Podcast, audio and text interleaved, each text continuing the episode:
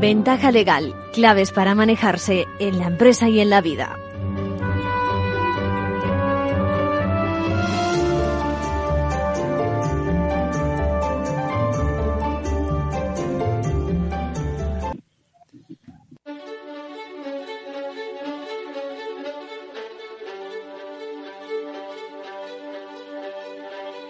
La entrevista, escuchar, es compartir conocimiento.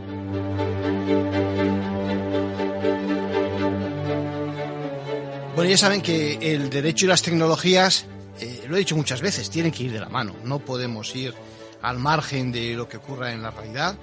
Y si no podemos quedar al margen de esto, pues eh, tenemos que hablar de nuevos conceptos, eh, aunque no todos los profesionales del derecho están puestos como para que podamos, que nos pueda explicar exactamente en qué consisten y sus aplicaciones también.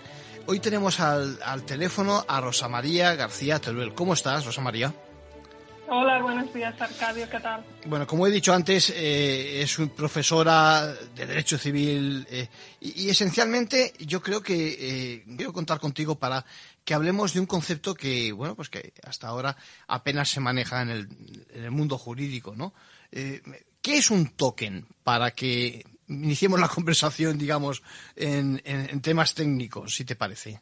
Un token, bueno, yo creo que, que tal vez antes de, de, definir lo que es un token en sí, ¿no? En el mundo digital, tal vez deberíamos mencionar eh, la tecnología blockchain. Venga, sí. Que, que, bien, eh, para ello nos tenemos que remontar un poco a, la creación del Bitcoin en, 2000, en 2009, ¿no? Sí. El éxito de, de, esta, de esta criptomoneda sí.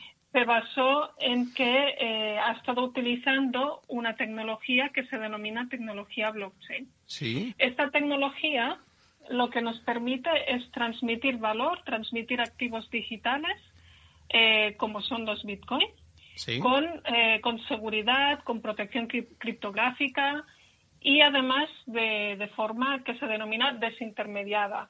¿Esto qué significa? Pues significa que no hay no, no hay el papel de una autoridad central como podría ser un banco central que valide la, la transmisión o la creación de, de, estas criptomonedas, sino que es la propia tecnología la que, la que ofrece esta confianza. Entonces son los usuarios de la red los que van validando las transacciones y, eh, y bien, destacar que una vez llevadas a cabo no pueden revertirse, es decir, nadie puede modificar eh, el registro de, de, esos bitcoins, de quién los tiene, de quién los ha transmitido, etcétera. Lo que significa, traducido al mundo jurídico, que aporta suficiente seguridad como para que algunas operaciones puedan hacerse en ese entorno. ¿Es así? Exacto. Eh, con esto sabemos que, por ejemplo, pues no, no habrá ninguna persona o ningún usuario que pueda modificar quién tiene mm, determinados bitcoins, porque, porque es la, la, protección que ofrece esta tecnología blockchain. Y eso sin, sin necesitar pues una, una, una, tercera entidad, por ejemplo, que nos lo certifique. Sí. Eh, Rosa María, ¿cómo aterriza la tecnología blockchain en, en, el mundo jurídico. Tú eres una especialista en temas de derecho civil, en, en, el mundo inmobiliario, en el mundo de la vivienda. ¿Por qué acabamos hablando, sigo con mi obsesión, sobre el token? Nosotros cuando, cuando hablábamos de, del Bitcoin, debemos tener en cuenta que el, un Bitcoin, ¿qué es? Es un activo digital, ¿no? Sí. Entonces, un token no deja de ser esto, es un activo digital también. Para, para, definir un token, yo siempre me gusta hacerlo con, con el ejemplo de, de las ferias. Nosotros cuando vamos a una feria y queremos, por ejemplo, subir a, a una atracción, nos dan una ficha, ¿no? Una ficha que en sí, pues esa ficha es un trozo de plástico y no tiene valor, ¿no? Sí. Pero tiene un, tiene un valor detrás que, que es que con esa ficha nosotros podremos subir pues una, dos, tres veces a esa determinada atracción.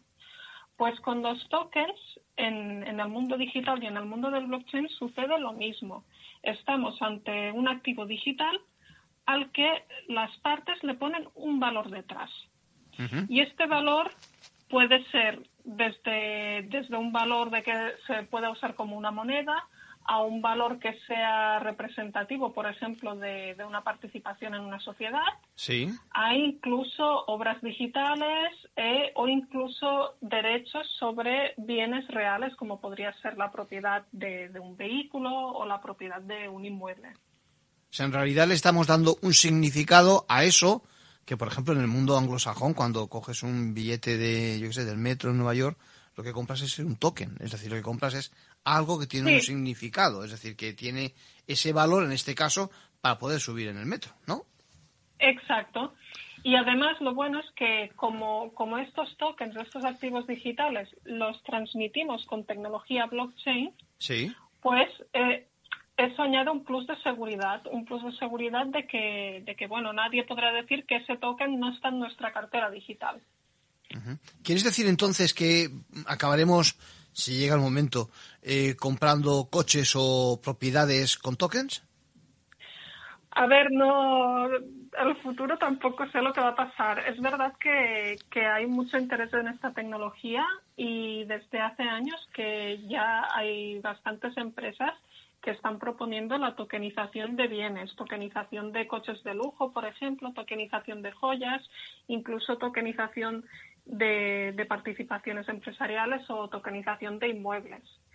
Entonces es una tendencia y, creo que, en el futuro pues iremos hacia allí porque, claro, las nuevas generaciones cada vez más aborrecen los, trámites burocráticos que, que, implica adquirir cualquier cosa, sobre todo adquirir viviendas, por ejemplo, o adquirir vehículos. Sí.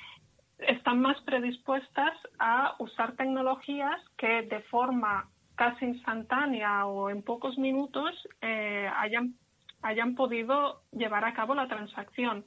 Entonces yo creo que será algo que irá más. Sí, puede seguramente acelerar también la economía en ese sentido, ¿no? Acelerar el consumo en, algunos de estos casos. Eh, esto nos lleva a que, en definitiva, la sociedad, eh, Rosa María, cada vez más apuesta por fórmulas inteligentes, por fórmulas, eh, no sé si decirle digitales o electrónicas o como quiera, y esto también ha alcanzado el mundo de los contratos, ¿no? Sí, sí, sí. Desde, de hecho, fíjate que en el marco de la tecnología blockchain también surgió el concepto de, smart contract. Eh, un smart contract, que bueno, traducido literal es contrato inteligente, En, sí, en sí es código informático. Es un código informático que lo que permite es la, transmisión de, estos activos digitales, de estos tokens, etcétera. Sí. ¿Qué pasa? Que desde, desde su popularización se ha planteado su uso incluso en, en contratos legales tradicionales, ¿no? Sí. Por ejemplo, que, que en un futuro podamos con código informático llevar a cabo pues un contrato de compra-venta, un arrendamiento, etcétera, etcétera.